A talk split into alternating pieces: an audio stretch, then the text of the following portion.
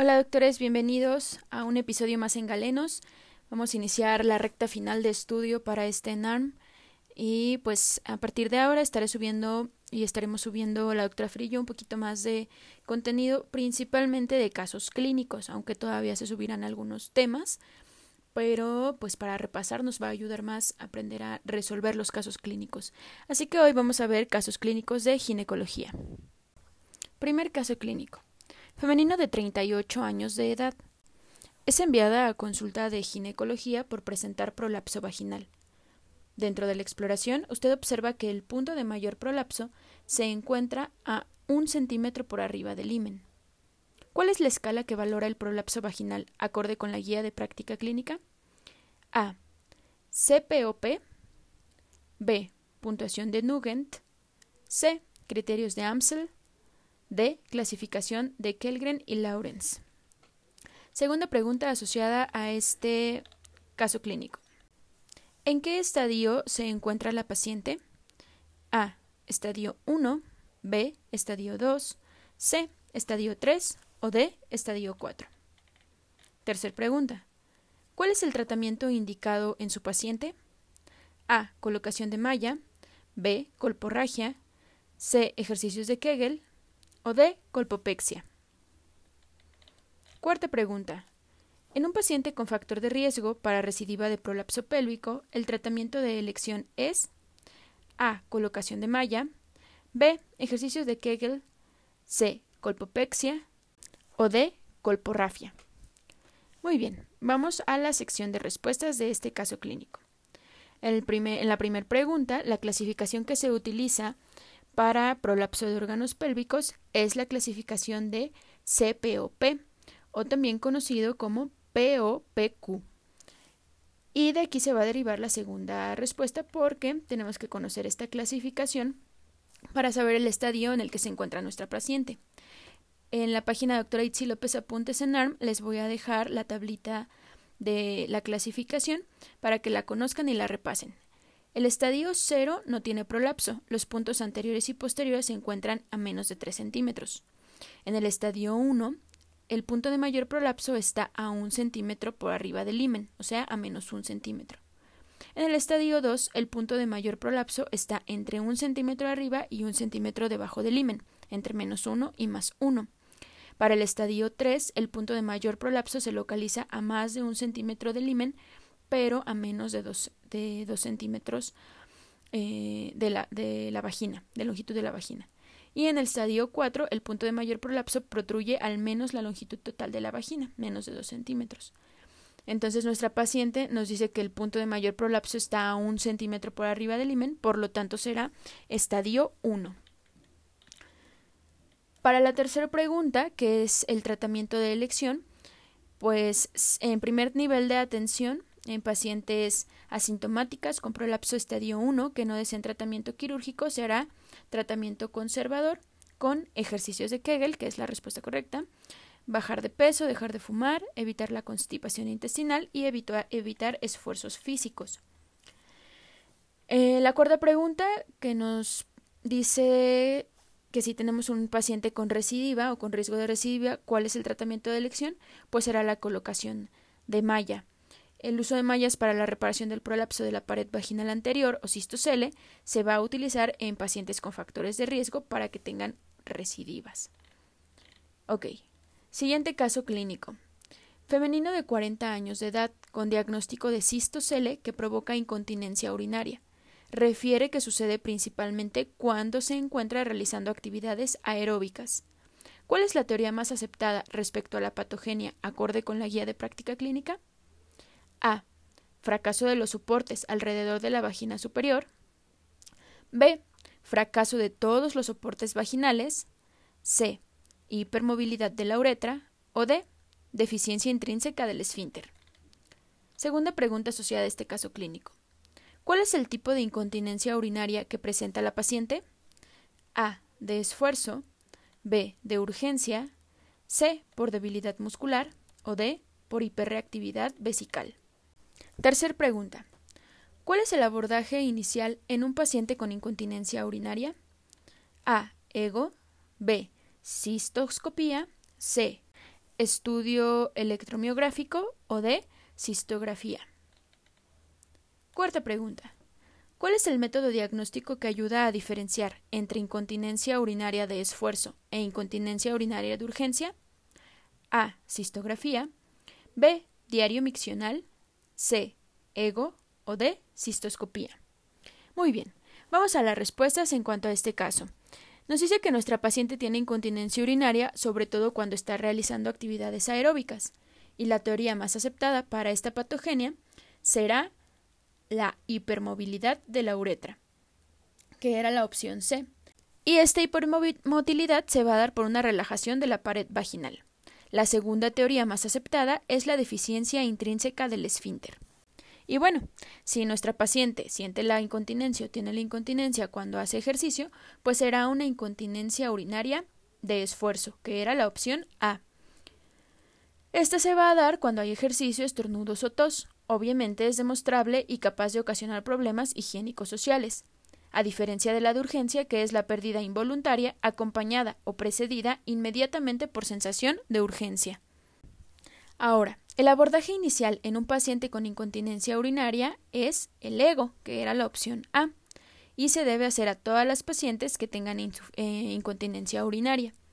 Muy bien, y para poder diferenciar entre incontinencia urinaria de esfuerzo y de urgencia, el método diagnóstico será un diario miccional, ya que es un método práctico y confiable de obtención de la información sobre, sobre el comportamiento miccional que nos va a ayudar a diferenciar si la sintomatología es de esfuerzo o de urgencia. Muy bien, vamos por otro caso clínico. Femenino de 42 años de edad que es traída a consulta de primer nivel con clínica de incontinencia urinaria de esfuerzo. Usted le solicita urocultivo siendo este negativo. ¿Cuál es el siguiente paso acorde a la guía de práctica clínica? A. Derivar a segundo nivel. B. Indicar oxibutina. C. Solicitar cistografía. O D. Indicar duloxetina. Siguiente pregunta. ¿Cuál es el tratamiento farmacológico de elección para este tipo de incontinencia? A. Duloxetina. B. Tolteridona. C oxibutina, o D, imipramina. Su paciente no tiene respuesta favorable al tratamiento anterior. ¿Cuál es el tratamiento en este momento? A. Ejercicios de Kegel. B. Cirugía de Burke. C. Uretropexia o D. Colporrafia. Bien, las respuestas correctas son nuestra paciente eh, tiene incontinencia urinaria de esfuerzo y le hacemos urocultivo, sale negativo. La guía de práctica clínica dice que se hace un urocultivo. Si sale positivo, se hará tratamiento médico. Si sale negativo, se enviará al segundo nivel de atención, que era la respuesta A. Ahora, nuestra paciente necesita un tratamiento farmacológico. El de elección para la incontinencia de esfuerzo será la duloxetina, que era la respuesta correcta A. Y si nuestra paciente no tiene respuesta favorable al tratamiento con duloxetina, el tratamiento será la opción B, que son los ejercicios de, Burke. En segundo, ya que la paciente está en segundo nivel, pues tendremos que ver si es candidata a tratamiento conservador o candidata a operación de Burke o colocación de malla suburetral. Un caso clínico más. Femenino de 35 años de edad, gesta 0, parto 0, aborto cero. Es traída a consulta por presentar náusea y sensación de aumento de temperatura. Usted solicita pruebas de laboratorio y realiza exploración genital, en donde encuentra reblandecimiento del cuello uterino. ¿Cuál es el nombre de este signo? A. Pistasek. B. Hegar. C. Godel. O D. Chadwick. ¿Cuál es el diagnóstico más probable en nuestra paciente? A. Menopausia. B. Embarazo. C. Síndrome climatérico. O D. Cáncer cérvico uterino. ¿Cómo confirma el diagnóstico? A.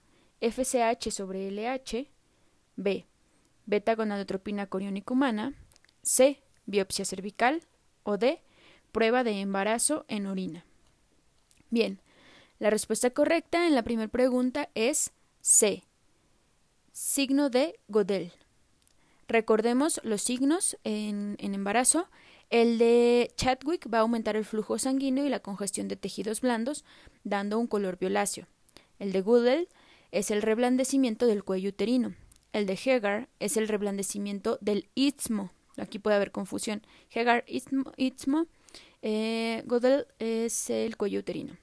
El de Pistasek es el abultamiento en el sitio de implantación que va a producir una asimetría del útero. Y el de von Fernwald es la irregularidad, pero en la consistencia uterina. Esténlos repasando porque son importantes y son muy preguntables. En este caso fue eh, reblandecimiento del cuello uterino, que es Goodell. Y el diagnóstico más eh, probable en nuestra paciente, pues es embarazo. Recordemos que el aumento congestivo de mamas junto con el aumento de temperatura leve y náuseas van a integrar síntomas fisiológicos en el embarazo y el signo de Goodell, que es el signo que es un probable embarazo, ¿no? Muy bien. Para confirmar el diagnóstico, la respuesta correcta es B, eh, gonadotropina coriónica humana. Recordemos que esta se puede realizar 6 a 8 días después de la ovulación y los valores menores de 5 son negativos, mayores de 25 son positivos y de 6 a 24 son equívocos y se tendrá que realizar un nuevo, una nueva determinación en dos días. Muy bien. Femenina de 30 años de edad con diagnóstico de embarazo de bajo riesgo, normo evolutivo, de 5 semanas de gestación. Acude a su primer consulta prenatal y durante el interrogatorio se muestra ansiosa y con muchas dudas, a lo que le pregunta cuándo debe ser tomado el primer ultrasonido y usted responde A. de la semana 8 a la 11.6, B. de la semana 6 a la 8, C. de la semana 11 a la 13.6 o D. en la semana 14. Muy bien, la respuesta a este caso es C. de la semana 11 a 13.6 porque nos va a permitir descartar aneuploidías. Y por último vamos a repasar algo muy sencillo en cuanto a embarazo. Y aquí van estas preguntas. ¿Cuál es la maniobra de Leopold que evalúa la posición fetal? A1, B2, C3 o D4. Y la siguiente. ¿Cuál es la maniobra de Leopold que evalúa la presentación fetal? A1, B2, C3 3 o de 4. Eh, muy bien.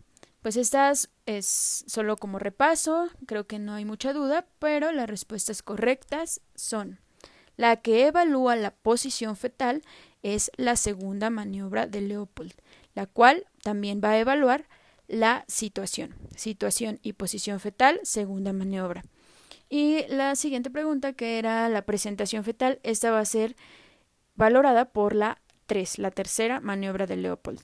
Entonces, así en general, la primera maniobra nos va a ayudar a evaluar la altura del fondo uterino y el polo fetal, polo fetal. La segunda, la situación y la posición fetal.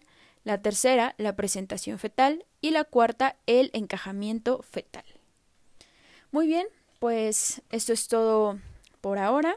Espero que les sirvan mucho estos casos clínicos para repasar y no olviden, ya falta, ya falta poco, vamos a darle con todo en esta recta final. Los invito, como siempre, a seguirnos en la página de Facebook Galenos y en la página de Facebook también, doctora Itzi López Apuntes en ARM, en la que les voy a dejar en un ratito eh, la clasificación del prolapso, de los prolapsos de órganos pélvicos, ¿de acuerdo? Bueno, fue un gusto estar con ustedes, nos escuchamos en la próxima. Hasta pronto.